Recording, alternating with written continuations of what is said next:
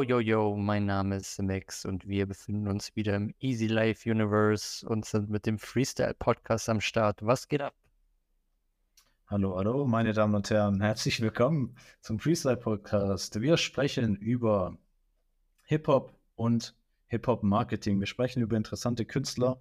Wir schauen uns an, wie haben sie sich in der Vergangenheit vermarktet und werden da für euch ein paar interessante ähm, Learnings rausziehen für uns und für euch interessant, wie ihr das vielleicht auch für euer Marketing anwenden könnt. Wir haben da nicht nur wissenschaftliche Studien am Start, sondern wir haben auch eine Menge Expertise. Deswegen vielen Dank erstmal, äh, Simex, dass ich wieder am Start sein darf. Und yes, yes, ja. heute sprechen wir wieder über einen ganz besonderen Künstler. Vor allem aus, äh, wir suchen uns ja immer Künstler aus, die sehr aus Marketing-Sicht äh, sehr interessant sind. Sag doch, erzähl doch mal den Leuten, über wen wir heute sprechen. Wir reden heute über keinen geringeren als den Boss der Bosse, als über Felix Antoine Blume, über Kollega himself. Yes, Felix Antoine Blume, der Zweitname, von dem man nicht weiß, ob er wirklich existiert oder nicht, ähm, ist vielleicht auch direkt so ein Marketing-Ding, was Kollega für sich etabliert hat und äh, bis heute man es nicht so wirklich weiß. Äh, auf Wikipedia steht zumindest nur Felix Blume. Wenn man auf die Alpha Music Empire Seite geht und da ins Impressum schaut, was ich vorhin gemacht habe, steht da auch Felix Blume.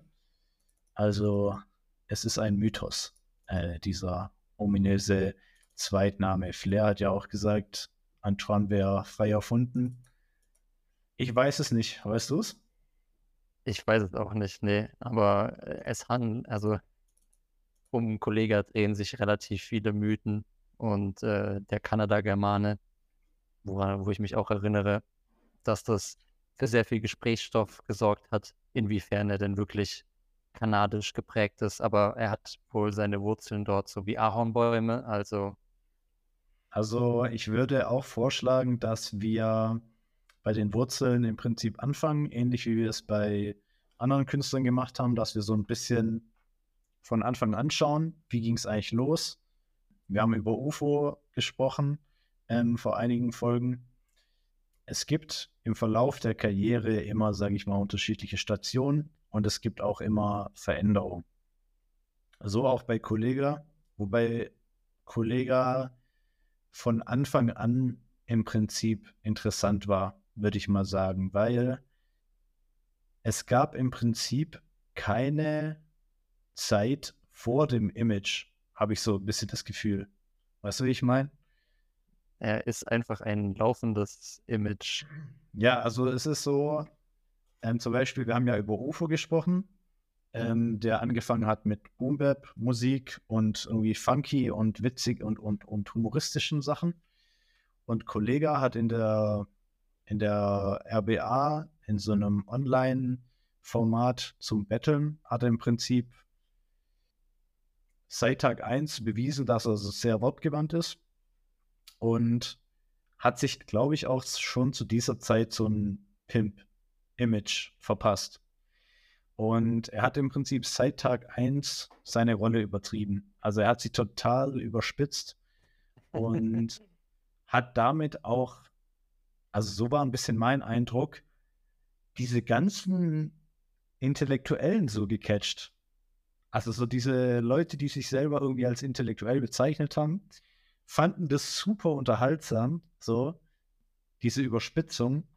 Und auf der anderen Seite gab es so, also wie gesagt, du kannst mich da gerne gleich ergänzen, gab es dann diese andere Wahrnehmung von den Leuten, die gesagt haben, was für ein Opfer, was spielt er sich auf als Pimp und als Zuhälter, so, das ist ja lächerlich.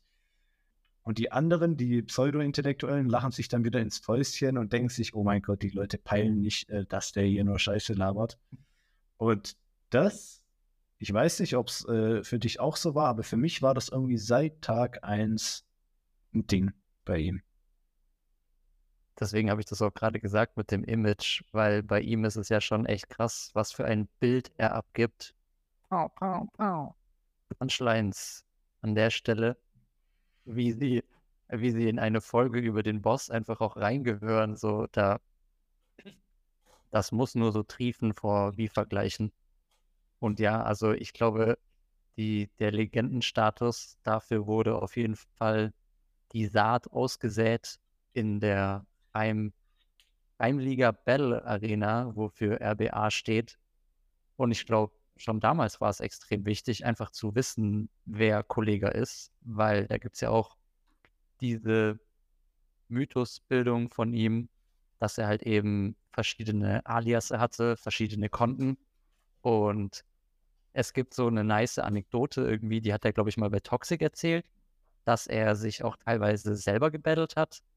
Und ja, also einfach ein, ein Textgenie mit dem Stift, das halt damals schon alles von sich behaupten konnte, weil es ihm niemand widerlegen konnte. Genau, und wie hast du das wahrgenommen? Ging das dir auch so wie mir, dass, ähm, dass er so damit so ein bisschen die, ich, ich bleibe jetzt einfach mal bei diesem intellektuellen Begriff, dass er die damit so ein bisschen gecatcht hat und dass es dann immer diese Gegenseite gab von den Leuten, die ihn dann gerade deswegen nicht ernst genommen haben, weil sie es ernst genommen haben? also ich war ja genau einer dieser Gymnasiasten. Also ich war genau dieser Fanboy, der seit der ersten Stunde erkannt hat, was für eine Genialität in diesem Macho-Gehabe steckt. Und das hat mich komplett abgeholt. Also äh, ich habe den Jungen gefeiert, schon zu RBA-Zeiten tatsächlich. Und er hat mich nie enttäuscht. Ja, und gab's, hattest du keine Leute in deinem Freundeskreis, Bekanntenkreis, die gesagt haben, sie finden das lächerlich? Also es ist halt, wie du gesagt hast, die diejenigen, die so auf echtem Hip-Hop-Film waren, die haben sich echt bös angekotzt, weil halt er so viel karikiert hat und er so viel überspitzt hat. Und ich meine, der eloquente Aero-Center-Boss, der halt einfach ganz tickt und äh, global aktiv ist und prinzipiell nur Kiloware hergibt. Ähm, das war halt einfach so eine nice Story und im Prinzip irgendwo auch klar, dass es nicht so seine Wurzeln in der Realität hatte, sage ich mal. Um es ein bisschen äh, zu kanalisieren, jetzt auch für, für unsere Nachwuchskünstler, sage ich mal. Was auf jeden Fall eindeutig der Fall ist, es stand so ein bisschen Entertainment im Vordergrund. Das Wort Entertainment zieht sich eigentlich durch Kollegas komplette Karriere. Und da sind wir auch wieder beim Punkt, äh, Kollega ist halt auch einfach ein sehr, ich glaube, der ist auch ein Entertainer, einfach tatsächlich. Also wenn wir erinnern uns an, ich weiß nicht, ob wir uns daran erinnern, ich erkläre es vielleicht kurz. Also es kamen dann die ersten Alben, wir springen jetzt mal ein bisschen in der Zeit. Äh, es es gab, gab diese RBA-Geschichte, dann gab es im Prinzip die ersten äh, Tapes, das Zuhälter-Tape 1, glaube ich, und das äh, Boss der Bosse Tape, was im Prinzip später dann zum Zuhälter Tape 2 erklärt wurde, richtig? Mhm. Genau. Ähm, dann gab es das Debütalbum, das Alpha-Gene Album. Ich glaube, es war das Debütalbum. Äh, sorry, wenn ich da jetzt irgendwie falsch liege. Und dann kam äh, das Kollege-Album. Und mit diesem Album bin ich eigentlich auch eingestiegen. Also wir befinden uns so in der Zeit 2000 und was war das? 2008 oder so? 2009. Ähm, mit dem Kollega-Album. Also äh, das Album Kollega von Kollega, das zweite Schuljahr. Genau. 29. Ja. August 2008 kam das raus. Ähm, und in dieser Zeit habe ich so angefangen, äh, Kollega zu hören. Und auch damals schon, äh, also wo auch YouTube noch in ihren Kinderschuhen irgendwie gesteckt hat, gab es dann schon die ersten Reise-Videoblogs von Kollega. Das war einfach pures äh, Entertainment. Also der hat einfach Späße gemacht, hat äh, Witze gerissen, Wortspiele gemacht. Aber ich weiß ehrlich gesagt nicht, weil du es jetzt gerade gesagt hast, ich weiß ehrlich gesagt nicht, ob er wirklich so ein Entertainer ist oder weil ich glaube, der hat so eine Art, einfach unterhalten zu wollen, beziehungsweise der weiß halt irgendwie so ein bisschen, welche Knöpfe man pushen muss. Aber irgendwie ist er so ein, er ist so ein kleiner Autist. Also selbst diese Reiseblogs und selbst diese Wortwitze und selbst diese das Chivape-Wettessen gegen Slick oder gegen Favorite oder gegen beide, selbst solche Sachen sind halt humoristisch, aber nicht unbedingt so dieses, wir hatten es ja bei UFO davon so, dass er der Lustige war. Kolle ist irgendwie nicht so der Lustige, sondern er ist mehr so der, das ist halt ein Typ, wo ja gesagt wurde, später dann mit seinen Live-Auftritten, dass seine Arme so ungelenkig rumwackeln äh, und er so einen komischen, komische Auftritte hinlegt. Ich glaube, der ist so ungewollt lustig. Also sehe ich überhaupt nicht so. Also ich, ähm, ich meine, wenn, äh, wenn wir jetzt über seine, wie er sich bewegen kann, sprechen, wie er sich auf der Bühne bewegt, wie er tanzt, wie er seine Arme bewegt, ja, bin ich auf jeden Fall bei dir, dass das ein bisschen unbeholfen aussieht, aber es hat für mich jetzt nichts äh, mit dem Entertainer-Status zu tun. Vielleicht ist es, vielleicht muss man nochmal unterscheiden zwischen Bühne und online. Ähm, also in diesem Format, wenn wir jetzt äh, im Online-Marketing uns äh, befinden mit Videos, ähm, deswegen auch gerade äh, zum Thema YouTube, da war er ja sehr früh am Start und da war er tatsächlich einer der Vorreiter, würde ich auf jeden Fall sagen. Ähm, in diesem Format, das konnte er halt super gut. Und das hat er ja auch später dann nochmal bewiesen, indem er es dann ausgedehnt hat zum zu welchem Album war das? Zum King-Album, wo dann die Late Night, die, genau, die, wo die Late Night Show war vom King-Album. Genau, wo er dann die Late Night Show gemacht hat, hat er im Prinzip das Online-Vermarktungstool Video wieder benutzt äh, und hat es wirklich, also er hat sich ja wirklich zum Affen gemacht, muss man ja auch sagen. Der, der ist auf die Straße gegangen, hat sich verkleidet als er hat sich äh, irgendwie schminken lassen und äh, als Rentner ist er dann da rumgelaufen, hat Späßchen gemacht, hat sich richtig ja, ich würde sagen, er hat sich echt äh, zum Affen gemacht. Wenn, wenn er heute so einen Move machen würde, dann würde er wahrscheinlich auf TikTok jede Woche live gehen und irgendwelche Challenges machen. Das ist ungefähr vergleichbar mit der damaligen Zeit auf YouTube Straßenpranks zu machen. Ja, Mann. Also, und, und da, da möchte ich mal ganz kurz sagen, da, ähm, ich glaube jetzt auch nicht, dass das Kollege super viel Spaß gemacht hat sondern er hat einfach das Spiel gespielt, so bis zum letzten, bis zum letzten einfach. Und er war sich dann auch für nichts zu schade. Und ich glaube, ich weiß auch, ich glaube, ich weiß auch, was du gemeint hast mit, mit witzig oder mit, also weswegen du ihn als Entertainer bezeichnest, weil die Rolle Kollega ist schon unfassbar lustig.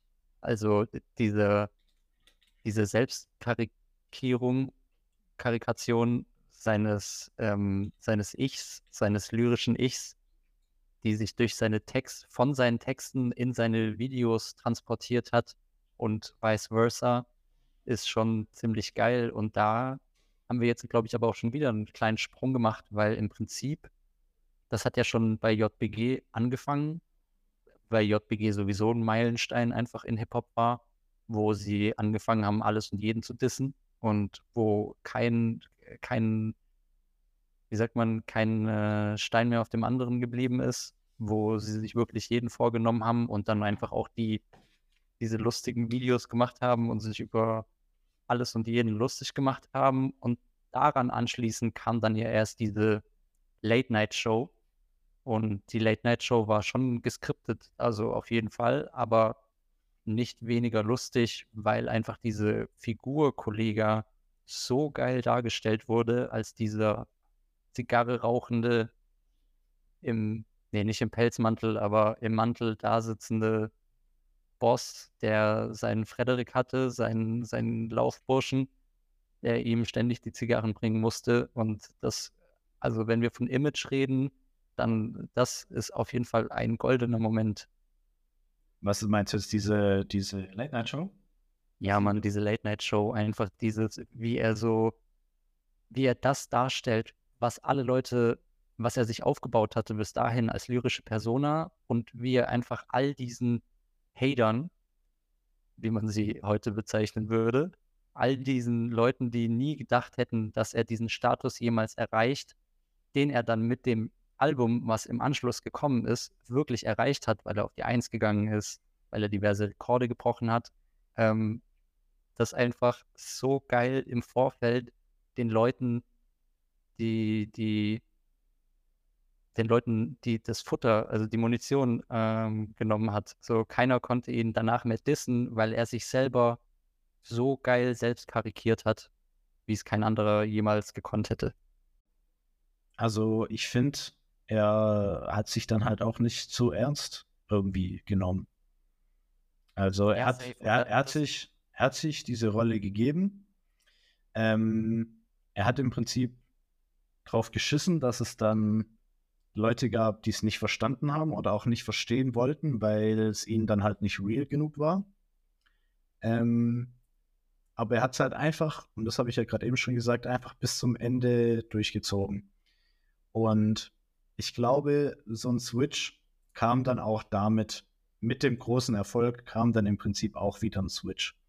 Und das sieht man nicht nur bei Kollega, ja, ja, sieht man nicht nur bei Kollega, das ist eigentlich, das ist eigentlich wie so das Arm in der Kirche. Also wenn irgendwie etwas bis zum Ende im Prinzip durchgespielt wurde und vor allem, wenn man so ein Image und so eine Rolle bis zum Ende durchzieht, dann kannst du Gift drauf nehmen, äh, dass im nächsten Step diese, mit dieser Rolle gebrochen wird. Und im Prinzip genau eine Gegen, ähm, eine Gegengeschichte erzählt wird. Und das hat er dann auch äh, gemacht. Ich glaube, das, was du auch ansprichst, ähm, dass er danach zum Beispiel so ernst geworden ist. Also, dass ab dem, weiß gar nicht, das war dieses Viking, äh, dieses Imperator-Album, äh, wo er dann so ernst geworden ist auf einmal, was man als aus Fansicht gar nicht so wirklich verstanden hat, weil er davor halt sehr humoristisch und sehr selbstironisch unterwegs war. Und dann hat er auf einmal seine Rolle zu ernst genommen, weil in der Vorbereitung auf das King-Album, in der Late-Night-Show, er sich halt, also er hat selber sich geroastet im Prinzip mit den Videos. Er hat selber herrlich selbstsicher und selbstverarschend seine Rolle durch den Kakao gezogen. Aber er hat bei allem Auftreten, bei allem lustigen Auftreten immer noch so ein bisschen, er hat so geil diese Gratwanderung hinbekommen bis zum Imperator-Album, dass man nie so ganz genau gewusst hat, ist der Typ jetzt ein abgefahrenes Genie und meint er das, also hat er das wirklich alles so gescriptet, so keine Ahnung, so Michael Schofield-mäßig, Prison Break, der hat das alles von langer Hand geplant und lässt immer noch diesen Raum offen dafür, dass er halt wirklich so ein Landschloss besitzender Dobermann-Besitzer ähm, ist, der halt einfach zu viel Geld hat und internationale Drogengeschäfte macht. Und er hat immer diesen, er hat so geil diesen Ton getroffen zwischen sich selbst hops nehmen und anderen damit die nicht die Möglichkeit zu geben, ihn anzugreifen, wegen seinem voluminösen Haupthaar und sowas. Ähm, er ja gefrontet wurde, also beziehungsweise, dass die Haare ausfallen. Und selbst dem hat er vorgegriffen, weil er sich darüber lustig gemacht hat. Heute sehen wir, dass, dass da was dahinter steckt. Aber das ist vollkommen egal, weil jetzt hat er wieder zurückgefunden zu einer viel selbstironischeren und viel lustigeren Art und Weise, wie er seine, seine Story weitererzählt. Was willst du damit sagen? Willst du damit, also willst du damit sagen, dass Imperator nach äh, dieser ganzen King, äh, also dazwischen kam ja noch das Zuhälter Tape 4, mhm. aber, also ist ja auch so Back to the Roots mäßig, aber was hätte er dann machen sollen? Also hätte er jetzt nochmal, der hätte jetzt nochmal den, den den Pimp im Schloss machen sollen, zwei, oder was? Hätte King 2 machen sollen?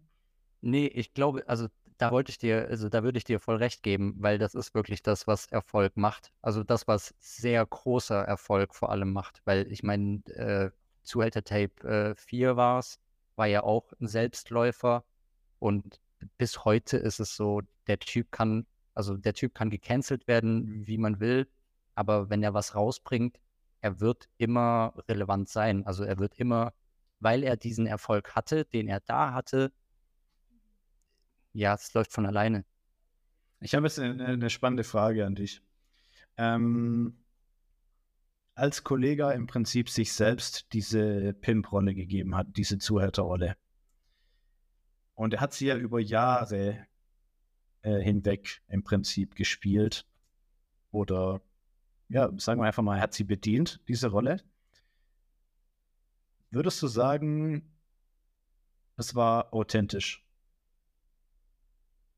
Also, das ist echt schwierig, weil ich glaube, dass da wie bei allen anderen Rapper-Images, also keine Ahnung, was mir jetzt einfällt, ist mit Bushido, ähm, der ja jahrelang auch eine Figur dargestellt hat, aber im Prinzip eine Figur, die ihre Wurzeln so ein bisschen, weil wir es davon eingangs hatten, oder die halt so den Bezug aus der Realität genommen hat und das im Prinzip einfach überspitzt dargestellt hat, dann würde ich sagen, ja, das war schon sehr, vielleicht nicht authentisch, aber kongruent zu dem Weg, den man halt gehen muss, wenn man sich selber als so eine Art Marke aufbaut.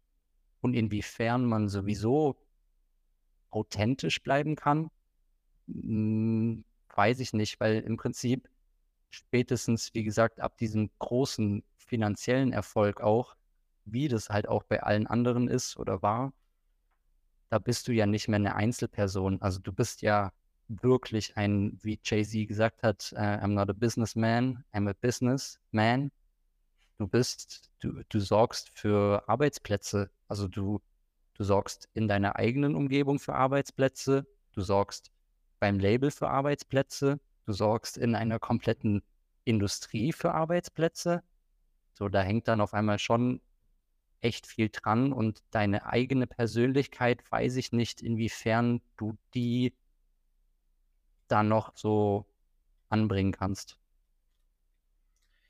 War die Zuhälterrolle von Kollega authentisch?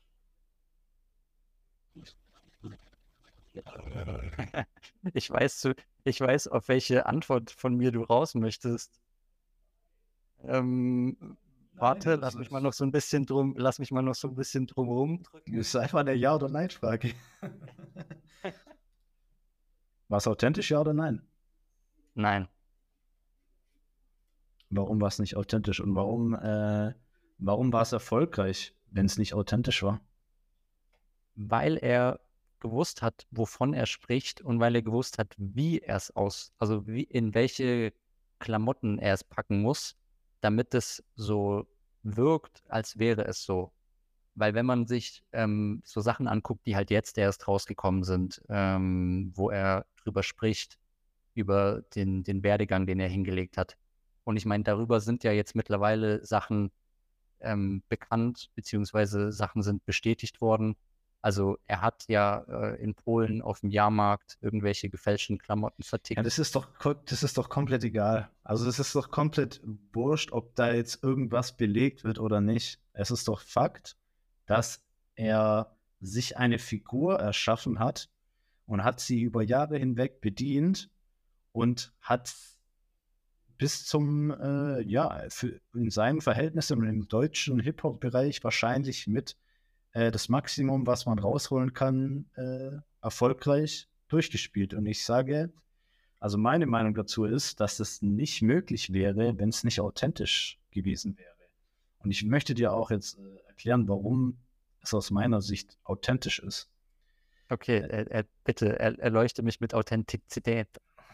Es ist deswegen authentisch, weil seit Tag 1, das ist ja auch gesagt, seit Tag 1 ähm, war die Überspitzung ein Stilmittel von ihm. Ähm, er hat im Prinzip seine Intelligenz und seine Wortgewandtheit in seinen Texten belegt, sagen wir mal so. Dadurch, dass er ähm, die, die, die, die Glas- und die Uhrzeitechsen äh, Lines gemacht hat oder auch schon viel früher solche Lines gemacht hat, hast du ja gewusst, okay, der Typ hat was im Kopf. So, das ist jetzt kein Gangster, Gangster, Gangster. Also es, es war damals klar, dass er kein Gangster, Gangster, Gangster ist und es ist auch heute klar, dass er nie ein Gangster, Gangster, Gangster war. Dass er, und das ist, hat er auch immer gesagt. Und äh, es ist für, für, mich, für mich war das immer eindeutig. Also ich habe immer gesehen, jetzt gerade flaxt er rum und dann sagt er halt so im Spaß nebenbei, ja, ich habe mal irgendwie bei einem Busunternehmen am Flughafen äh, Tickets verkauft und hatte halt so ein paar, was weiß ich, ein paar Tütchen unterm Tresen oder habe gefälschte Gucci-Gürtel aus der Türkei eingekauft und wieder verkauft. Aber worüber reden wir hier? Also das ist halt so klein kriminelles Zeug. So. Ganz, ganz normales, ganz normales Business, was man halt so macht, wenn man Nein. auf der Street unterwegs war. Nein, überhaupt nicht. Ganz normales Business auf der Street, von dem dann die Realkeeper erzählen, da sind wir wieder ganz woanders. Und ich, meines Erachtens hat sich Kollega nie dem eingeordnet. Also nie dem zugeschrieben auch. So. Und deswegen war der für mich nie, äh, für mich stand die Frage nie im Raum, ob er ein authentischer Gangster ist oder nicht, sondern er ist diese authentische Figur. Er ist der authentische Jurastudent, der sich diese Figur erschaffen hat. So. Ich hatte ehrlich gesagt mit einer anderen Antwort von dir gerechnet. Ich dachte jetzt nämlich, du willst auf, ähm, auf nicht authentisch raus. Aber ja, also ja, ich kann voll vieles von dem, was du gerade gesagt hast, auch unterschreiben, weil er hat das ja selber nie gesagt. Und was ich gemeint habe mit dieser Gratwanderung, und deswegen ist es, glaube ich, auch so genial. Und deswegen ist der Erfolg auch dann so gekommen, weil seine Texte zeugen von einer gewissen Intelligenz, würde ich mal sagen, von einer, also zumindest von einer sehr hohen Empathie, Einfühlungsvermögen in so eine Szenerie, weil er kann manche Dinge so krass intensiv darstellen, dass man das Gefühl hat, man ist selber in dieser Situation. Also äh, gerade aus Sicht eines ehemaligen Gymnasiasten, der halt einfach auch diese Wortwitze schon ganz früh für, also zu lieben gelernt hat, gelernt hat.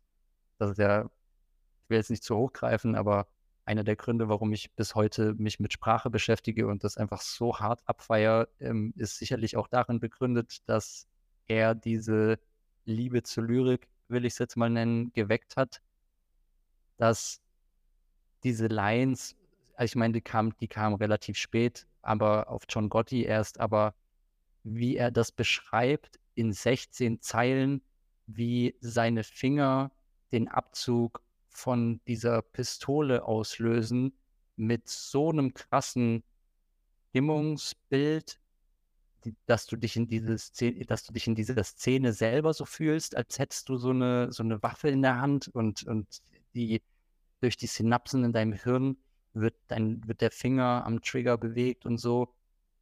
Es ging nie um, also alle Vorwürfe meiner Meinung nach auch, die ihm gemacht wurden, von wegen fehlender Realness und so, er hat ja bis auf überspitzte Zeilen, dass er irgendwelche Drogenkartelle auf der Welt leitet und so, die selbst, also die ja sehr zweckmäßig waren und einfach auch so ein bisschen die geile, die Wortgewandtheit gezeigt haben, gab es auch nie so wirklich den Hintergrund.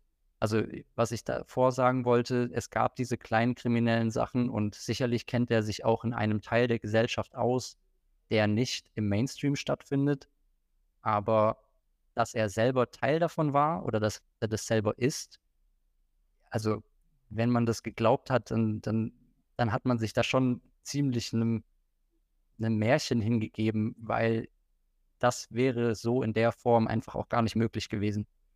Also erstens hat man sich wahrscheinlich dann nicht wirklich mit ihm befasst. Das sage ich jetzt einfach mal so. Und zweitens, und das ist das, was ich was ich im Kern aussagen möchte und was ich auch allen mitgeben möchte da draußen.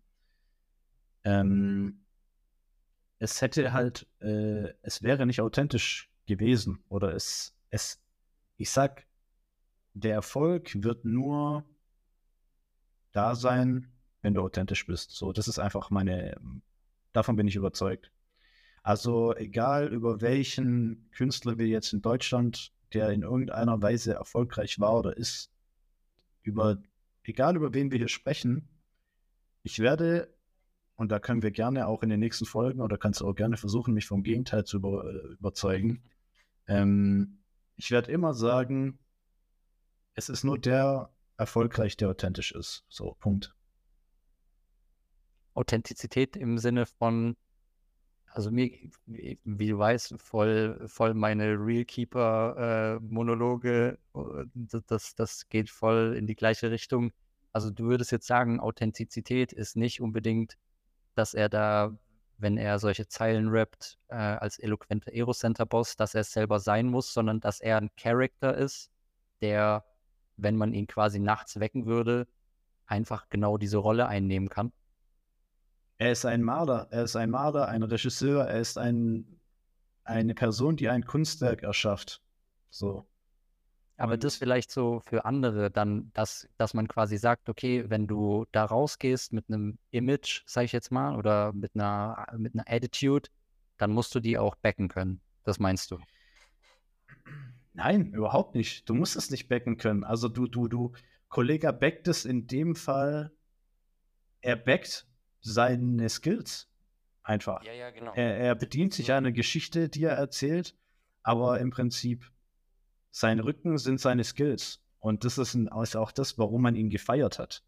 Und die Skills sind auch die, dass man eine Rolle so witzig mit so viel Wortgewandtheit eben darstellen kann.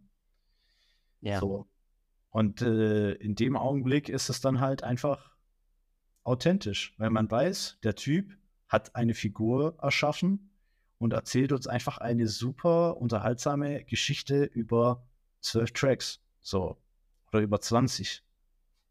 Also das, das, ich kann mir das auch richtig gut vorstellen, dass Kollege so im Tourbus gesessen ist äh, und sich einfach manchmal so zwischen irgendwelchen Tourdates einfach da so mal lustige Zweizeiler ausgedacht hat, wenn er einfach irgendwas gesehen hat oder wenn sie über irgendwas Normales reden, dann glaube ich, ist dem sein Hirn einfach die ganze Zeit so mitgelaufen. So schätze ich ihn ein als Person, dass er einfach viele von seinen Lines, glaube ich, gar nicht mal so bewusst runterschreiben musste, sondern dass er einfach so eine Sichtweise entwickelt hat oder so eine, ja, Attitude, wie auch immer, dass er das wiedergeben kann, wenn er sich einfach in diese authentische Rolle reinbegibt. Ja, ich weiß nicht, ob authentische Rolle ein treffender Begriff ist. Klingt für mich irgendwie falsch. Ähm, es ist einfach, was er gemacht hat, ist halt einfach authentisch. So, wie gesagt, das war mir einfach nochmal wichtig äh, zu sagen. Also auch für alle, für alle, die da jetzt daraus zuhören und vielleicht auch selber Musik machen. Ihr könnt Geschichten erzählen. Die müssen nicht der eins zu eins der Wahrheit entsprechen. Ihr müsst am Ende des Tages trotzdem in den Spiegel schauen und sagen, ist es authentisch, was ich hier mache? Ist es authentisch, wenn ich eine Rolle erfinde, die mir gewisse oder meiner Künstlerperson gewisse Attribute zuschreibt und ich die eben äh, unterhaltsam verpacke. Also es ging ja weiter. Es ging ja in, in vielen anderen Geschichten weiter. Bei Jung total gut aussehend hat Farid wirklich so, weil er das auch meint, äh, früher mal in einem Interview gesagt, ich trainiere Beine nicht, weil, ich sie, weil man sie im Club nicht sieht. Und das hat er nicht äh, gesagt, weil er es witzig findet, sondern Farid hat es gesagt, weil er das so gemeint hat. So. Und äh, Kollege weiß ganz genau, okay, er hat vielleicht ein paar Bücher gelesen, er hat ein paar Leute auf der Uni, die wissen, du kannst keinen äh, muskulösen Oberkörper aufbauen, wenn du nicht auch die größte Muskelgruppe trainierst, die du überhaupt besitzt. Und das ist halt eben, sind eben die, die Oberschenkel.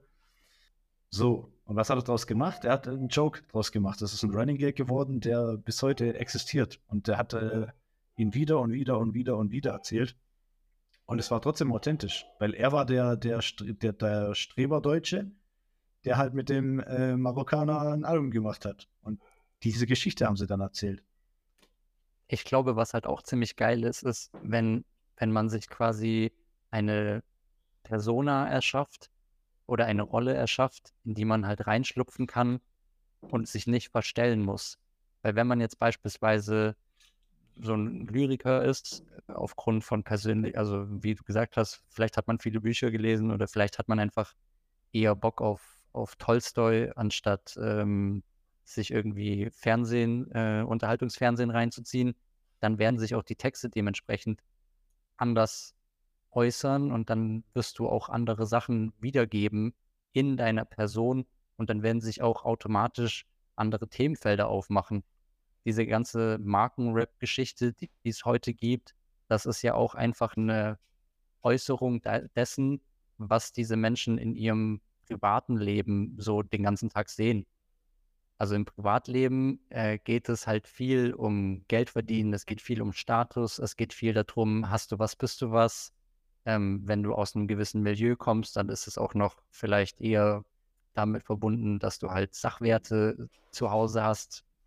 Und das ist so ein Ausdruck, das, worüber du rappst, ist so ein Ausdruck dessen, blöd gesagt, was du den ganzen Tag siehst oder mit was du dich umgibst. Und wenn du halt ein Kollege bist auf der anderen Seite und du hast irgendwie so ein gewisses Interesse für Hochlyrik und für Wortwitze, weil das einfach dein Charakter ist, weil du einfach so ein Mensch bist, dann wirst du wahrscheinlich eher solche Sachen machen.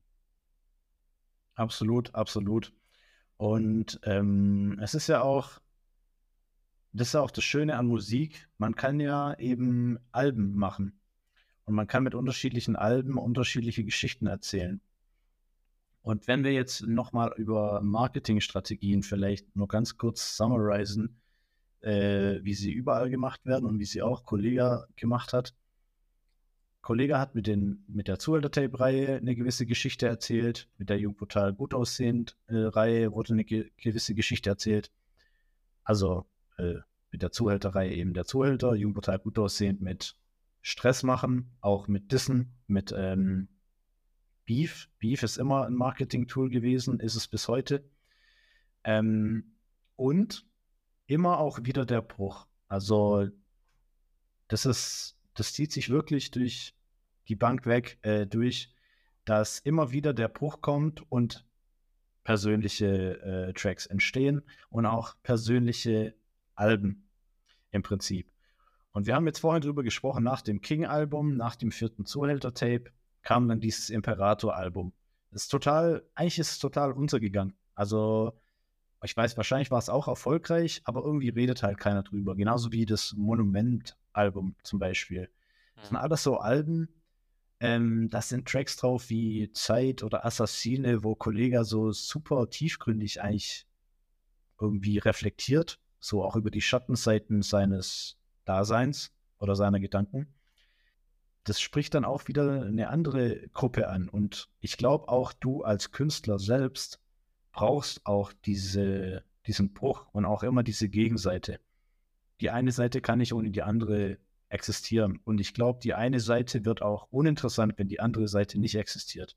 Also auch schon ganz am Anfang bei Alpha Gene oder beim Kollega-Album gab es Tracks, wie Herbst zum Beispiel. Also ganz am Anfang habe ich Herbst, war mit einer meiner Lieblingstracks von Kollega. Und zwar der tiefste Track, den ich von ihm kannte.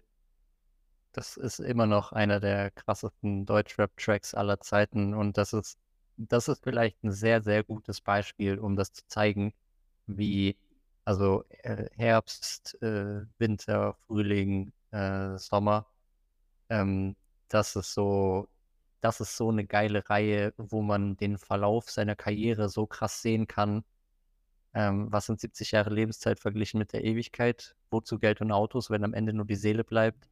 Zu einer Zeit, wo er Boss der Bosse gemacht hat. Und Leute, wie du es gesagt hast, wenn man sich einfach nicht wirklich mit dem Menschen hinter der Figur Kollege auseinandergesetzt hat, dann kann man solche Sachen auch gar nicht wissen. Und ich glaube, dann ist man einfach auch voll oft in diese Trap reingelaufen. Und die Zuhälter-Tape-Reihe wieder, dieses Filmreife, was ich gemeint habe, dieses ähm, so Kinoszenen im Prinzip in, in Text verpackt, wo man sich so fühlt, als wäre man dabei. Und äh, JBG, ich glaube, wir haben vorher äh, JBG 4 gesagt, aber es ist Zuhälter Tape 4, was vor ähm, Imperator kommt. Und dann JBG einfach dieses auf die Kacke hauen. Und wie du es schon gesagt hast, diese geile Kombi aus dem Kanada-Germanen und dem asozialen Marokkaner, die einfach schlussendlich schaffen, den Echo abzuschaffen. Einfach eine krasse Kombo. Und das sind alles einzelne Geschichten, die aber meiner Meinung nach auch voll zu diesem Künstlerbild Kollega passen, weil er eben das in seiner Karriere so gut geschafft hat, dieses Storytelling um seine, um seine Persönlichkeit, diese verschiedenen Mythen, die es gibt und trotzdem den Skill, den er die ganze Zeit an den Tag legt, egal in welcher Rolle er ist. Ich würde mal behaupten, der könnte morgen anfangen, oder das hat er ja dann auch gemacht, diese verschiedenen Rollen zu rappen mit dem Fleischereifachverkäufer und so. Einfach, der könnte in jede Rolle reinschlüpfen, aber man würde immer hören, dass es ein Kollege-Song ist. Amen, Amen, Amen. Ich habe auch witzigerweise gerade nochmal äh, aufs Boss der Bosse Tape äh, auf die Titelliste geschaut. Bei auf dem Boss der Bosse Tape von 2006 tatsächlich äh, war ja der Track Sommer drauf und Sommer war ja äh, der erste Track dieser Reihe. Genau, der Track, der vor Sommer kommt auf dem Boss der Bosse Tape, heißt Image des Pimps. also, ja, da ähm, im Prinzip, ja, also da kann man die Leute eigentlich dann auch wiederum nicht ernst nehmen, die ihn damals ernst genommen haben. Also schon seit Tag 1. Es ist eigentlich äh, Hanebüchen. Weit so. hergeholt wie die Kinder von Brangelina, ja. Ja, ja, genau. Er ist zwar nicht von Kollega, aber ähm, da schließt sich auch ein weiterer Kreis, weil er ja auf dieser Tour mit KZ und Prinz Pi war. Er hat einfach so geil seine Legacy aufgebaut, dadurch, dass er konstanten Output gemacht hat. Im, im Schnitt so alle zwei Jahre hat er was gebracht. Er hat äh, seine Rollen verfeinert und ausgearbeitet. Und wie wir schon gesagt haben, also der große Erfolg war ja schon da. Und heute ist er einfach immer noch ein Monument, um einen weiteren Albumtitel von ihm zu nennen. Genau so ist es. Und ich finde, ähm, das ist eigentlich auch ein schönen, äh, schöner abschließender Satz.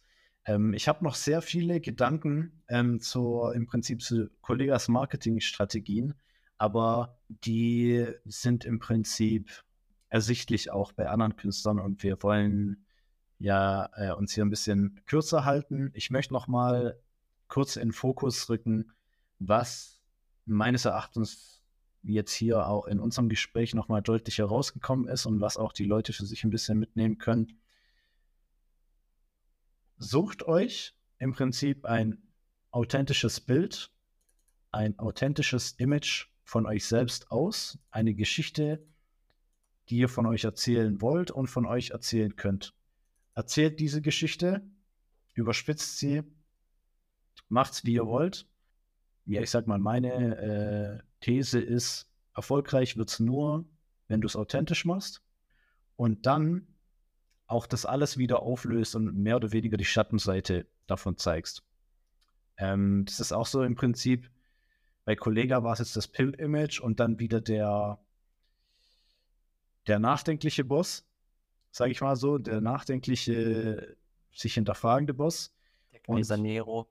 Genau, und wenn wir jetzt mal ein, ein, spontanes Beispiel, was mir da einfällt, äh, wäre zum Beispiel K1, der auf der einen Seite einfach so ganz viele Frauengeschichten, Player, Disco, äh, erzählt und dann auf der anderen Seite ist er dann der, der Liebeskummer hat und dann doch äh, nur mit der mit seiner Frau eigentlich zu Hause Filmeabend, Videoabend machen möchte.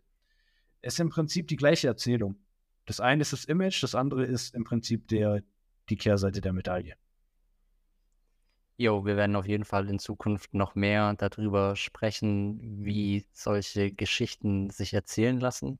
Also wenn du dich wohlfühlst, du, der Zuhörer da draußen, Philipp fühlt sich wohl, ich fühle mich auch wohl. Wenn du dich wohlfühlst mit dem, was du ausdrückst, dann geht es nur ums Wie. Das ist zwar ein bisschen leichter gesagt als getan, aber wir schaffen es, den Spannungsbogen mit dir zu schlagen. Und ähm, wie gesagt, wenn du da Bock hast, deine Story zu erzählen, komm auf uns zu wenn wir dich unterstützen können.